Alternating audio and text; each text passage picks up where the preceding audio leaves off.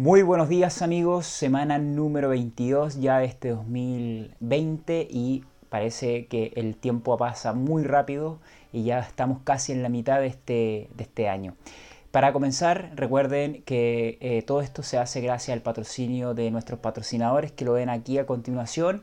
Gracias a ellos yo puedo destinar el tiempo para leer, analizar y poder estar cada semana acompañándoles en la situación del mercado de nuestro sector porcino.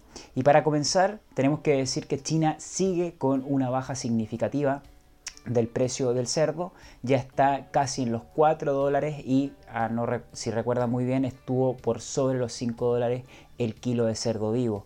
Ya todos saben que la semana pasada estuve comentando de que las exportaciones hacia China se han triplicado en los primeros 3 meses del año y también obviamente las, eh, la, carne congelada que tenían depositada o almacenada también se está destinando en el mercado eh, oriental eh, chino que esto está generando una reducción de los, de los valores a nivel local.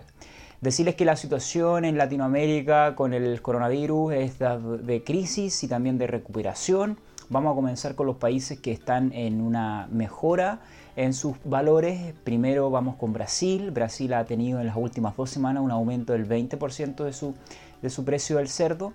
También Chile ha tenido una alza significativa en las últimas semanas y que ya tiene incluso por sobre el coste de producción.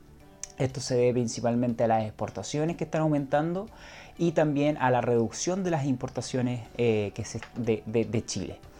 Eh, también decirles que Colombia eh, deja con una esperanza al sector, ya que la última cotización tuvo una leve alza y posiblemente este sea como el punto de quiebre para poder ya comenzar una recuperación, debido a que estamos ya en los meses donde el, por por, normalidad el precio tiende a la alza debido a que empiezan a aumentar los consumos. Aunque ya saben, estamos en una situación de gran incertidumbre, de gran volatilidad y aún no se puede decir si los mercados se van a comportar tal cual como se venía haciendo históricamente.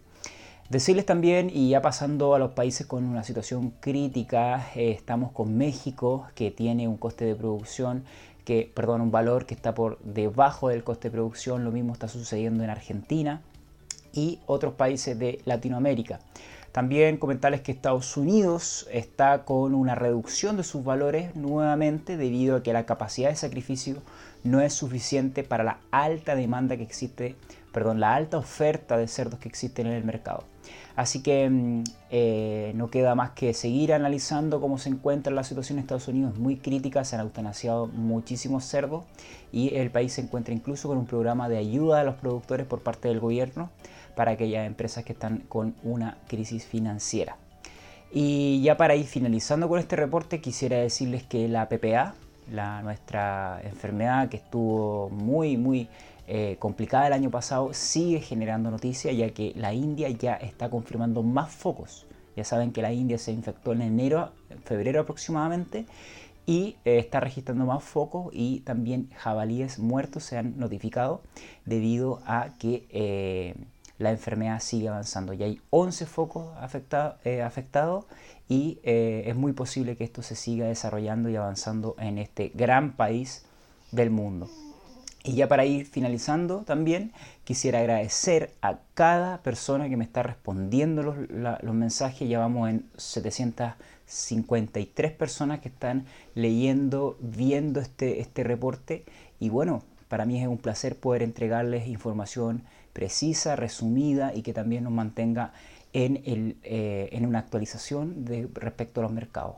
Sin más, muchas gracias y que tengan una excelente semana. Hasta pronto.